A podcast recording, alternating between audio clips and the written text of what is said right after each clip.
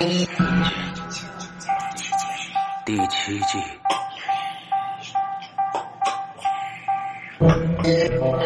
天堂旁。飘若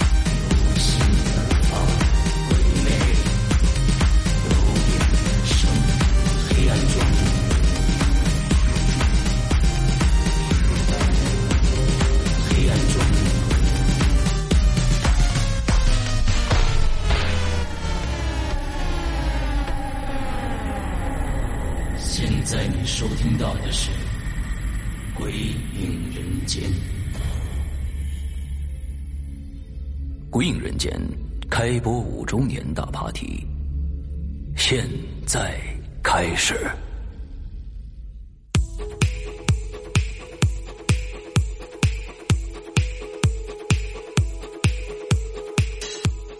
各位听众，大家好，欢迎收听我们这个《鬼影人间》五周年直播的一个录音剪辑啊。呃，今天呢，我们的这个剪辑目标是我们的直播的第三趴。第三趴的主题是老朋友，没错，有很多的这个来看直播的这个朋友啊，都特别特别期待某一个人能出现啊，是谁呢？是最开始跟我一起来做《鬼影人间》的呃主播孙一礼。当天我也把他请到了现场，跟大家聊了半天啊。完了之后呢，他现在啊，从呃当时离开《鬼影人间》的时候，是去做他自己的微商去了啊。微商品牌叫东玉狼谷，呃，东东就是他，因为呃孙一礼改了一个名字啊，我又又骂人了，呃，这个孙孙一礼改名叫孙敬东了，完了以后取了一个东字，玉呢是这个地狱的狱，狼呢就是狼心狗不是，狼就是。呃，就大灰狼，哎，喜喜羊羊灰太狼的狼，哎，谷呢就是这个山谷的谷啊，相当于一个，呃，这一种狼性团队的这种团结合作的这样的一个一个感觉，取了一这样一个名字啊，蛮大气的啊，做这样一个品牌，主要是做一些怎么说呢？呃，这个十字的这种保健的药品。啊、我不知道说不准准不准确啊，大家可以去搜一下。完之后那天我们在上面非常开心，聊了半天，完之后跟鬼友鬼这这个下面的鬼友也互动了很长时间。OK，那么今天呢，我们也把这个伊里在呃现场时候讲的这个故事拿到这边来给大家来听。之后呢，呃，他讲这个故事啊，也是一个挺有名的一个系列，叫《异闻录》啊，王雨晨写的《异闻录》中间的一个小故事，叫偷兽。请大家欣赏。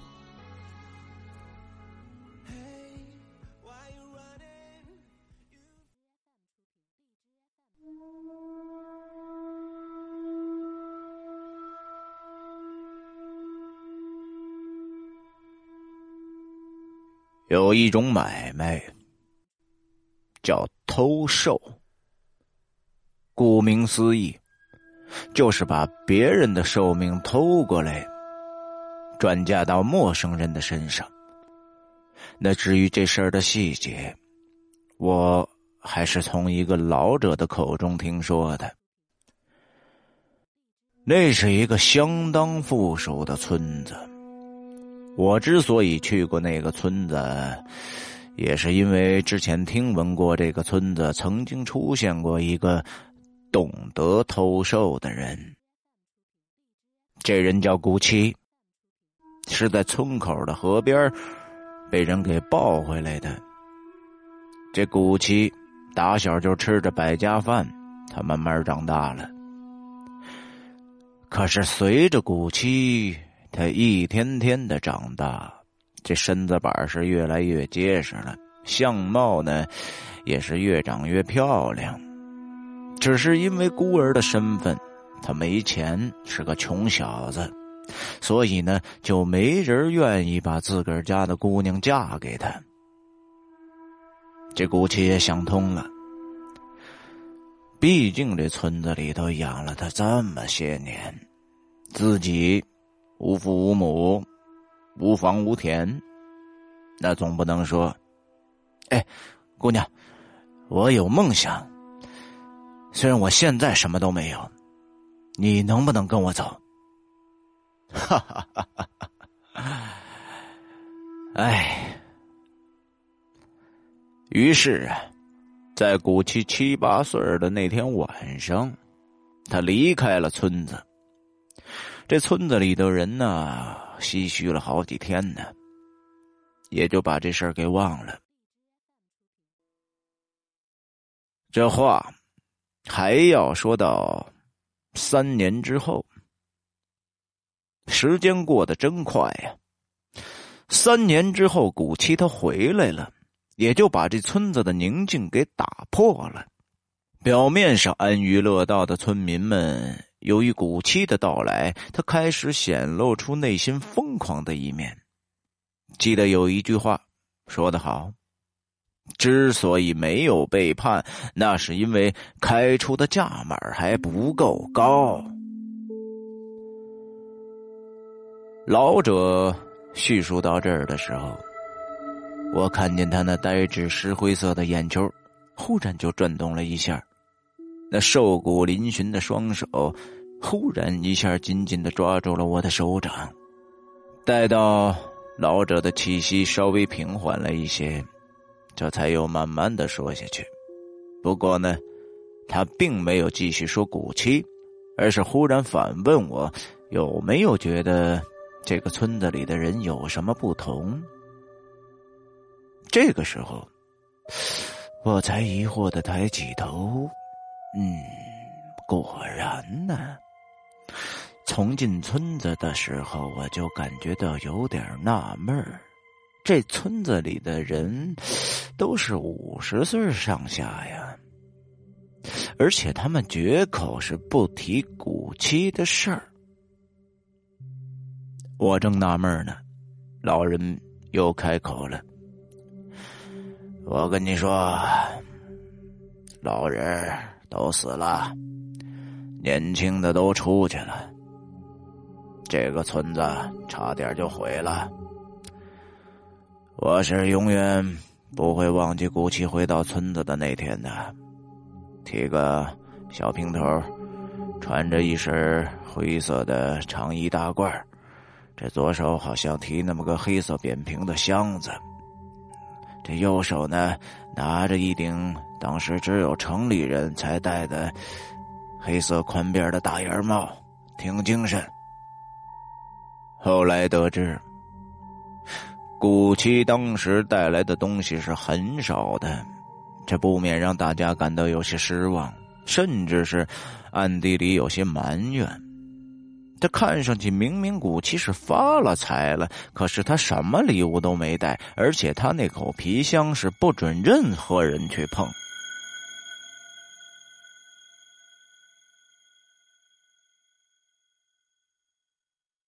从古七回来几天以后，就陆陆续续的有很多穿着打扮很入时的人，纷纷的就来到这村子了。有男的也有女的，一水儿都提着是很贵重的礼物，他们专门就来找古七。这大家都带着惊讶的眼光看着这一切，但古七似乎对他们是非常的冷淡。好的，回去等着。哎，那帮人马上就喜上眉梢，开心的回去了。反之，那是嚎哭着，是赖着不走啊。直到有一回，啊，一个特别好管闲事，而且非常非常讨厌古七的年轻人，从一个在古七这里出来的外来拜访者当中，他打听到了一点消息。这年轻人打听的消息虽然不多，嘿，但我告诉你，这无疑是令大家非常的震动啊！原来呀，这古七正给那帮人续命，也就是偷烧。试想一下啊，要是知晓这类本事的人。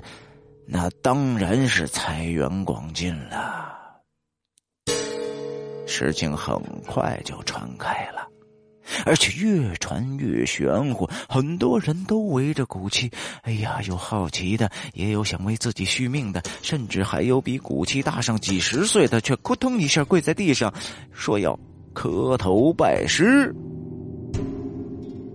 而这些人，却都受到了古七的呵斥。这大伙儿从来没看见古奇生那么大的气呀！他在大家的眼里的那一直是微笑的呀，是和善的呀。可是这一次却一反常态呀！你们干什么啊？都疯了吗？这个也是好学的，有吃有喝，好好把你们的日子过好，别做梦了。这无论大家伙是如何的央求，这古七他就是不肯再多说了。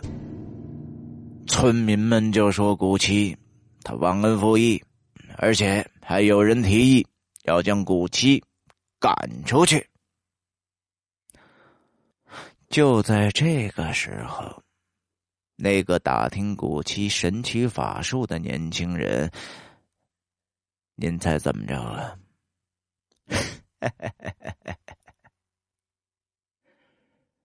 莫名其妙的死了，他的尸体在清早被人发现了，就安安静静的躺在了村长家的后院老人忽然抬起了头，那双灰色的眼球，他盯着我，突然来了这么一句：“哎。”小伙子，你见过被挤爆的蛤蟆吗？我还真没见过。老人自顾自的，又继续的说下去：“这年轻人的这脑袋呀，嘿，就仿佛让什么给挤过一样，那眼珠子都给挤出来了，双手就弯曲着，伸向天空。”就好像是想要抓着什么似的。那尸体旁边还有一把菜刀，而且那年轻人呐，嘿，就是村长的独子啊。这件事儿啊，就像掉入油锅里的水，啪啦啪啦啪啦的炸开了。这村长是顶着哭肿的双眼。他那老婆更是捂着嘴巴，低沉的哭个不停。村长一声大骂：“你哭个球！一定是他奶奶的那个小兔崽子弄死了我家的娃呀！我要他偿命啊！”村里的人那也都愤怒了，他们觉得这古七他就是个瘟神。大家拿起农具、镰刀，呼啦呼啦的就跑到了古七的房间门口。最近来找古七的人少了，古七也显得是分外的休闲。那还是初夏，古七穿着一身丝质的衬衣，提着个别人送的御茶壶，居然就坐在外边，躺在躺椅上，正在闭目养神。当他看见怒气冲冲的人们，哎，古七是丝毫没有惊讶的表情。古七微微的睁开了眼睛，他笑着看着面前的这帮人，慢条斯理的说：“你们想打死我？为什么不问问是谁杀了村长的公子？”大家面面相觑，的确呀，没有任何证据证明是人家古七杀了人呢。正在这个时候，我告诉你们，就是我杀的。古七是依旧慢慢的说着，仿佛在谈论一只蚂蚁的生死。一听这话。这人群反而没声音了，大家都看着古奇，忽然都产生了恐惧的感觉。最后还是村长硬着嗓子，他逼问了一句：“你，你为什么要杀我的儿子？”因为他破坏了规矩。我警告过他很多次，不要偷看我施法，不要拿我的东西。可是他不听。昨天晚上，他还拿着刀架在我的脖子上，威胁我，让我教他偷兽。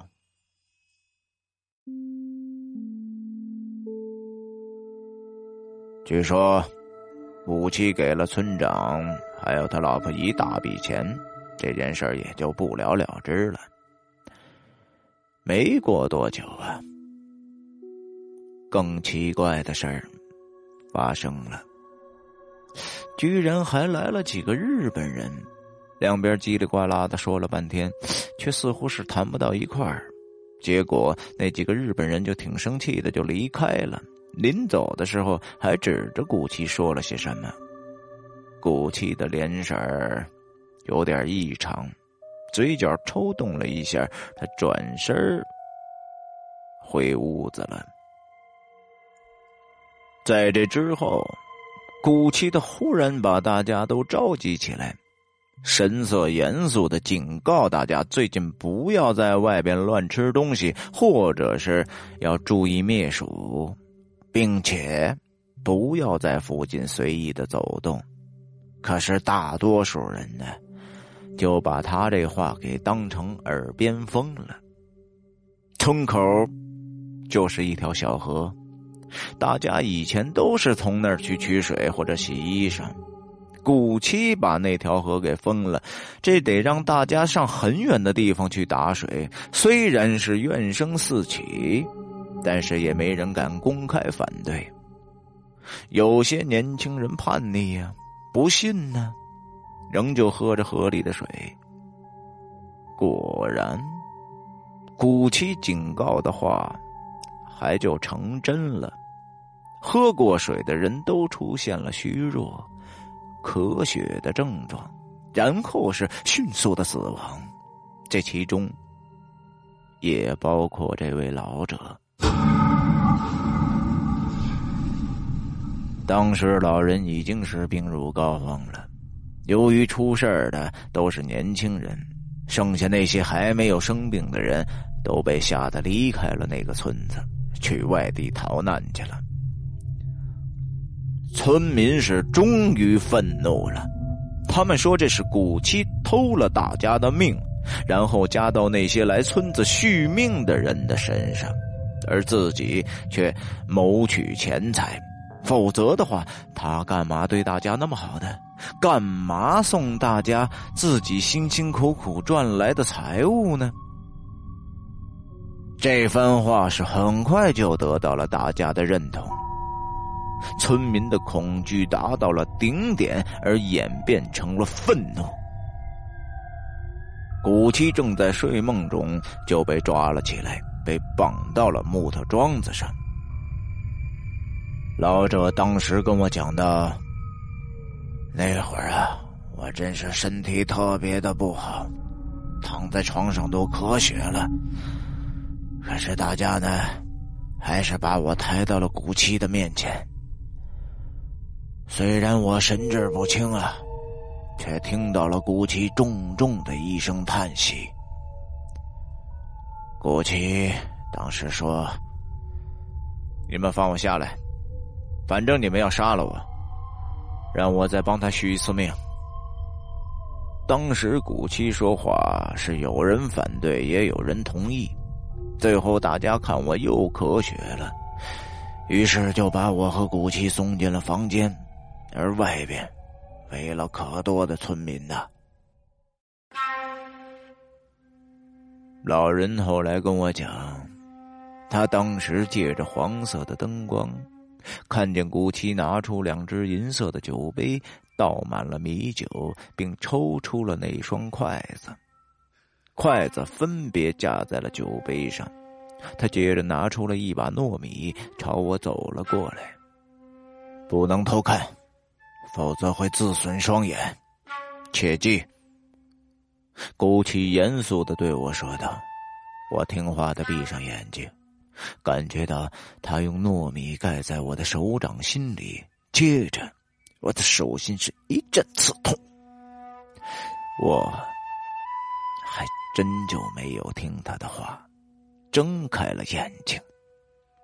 这是一瞬间，但我看见了古七的手里拿着一只很长很细的尖刺状的东西，那上边好像有血迹。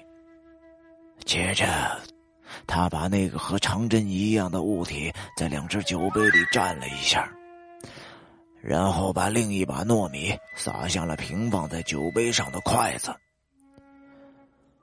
接着，我的眼睛是一片漆黑呀，没有疼痛，但是我已经看不见东西了。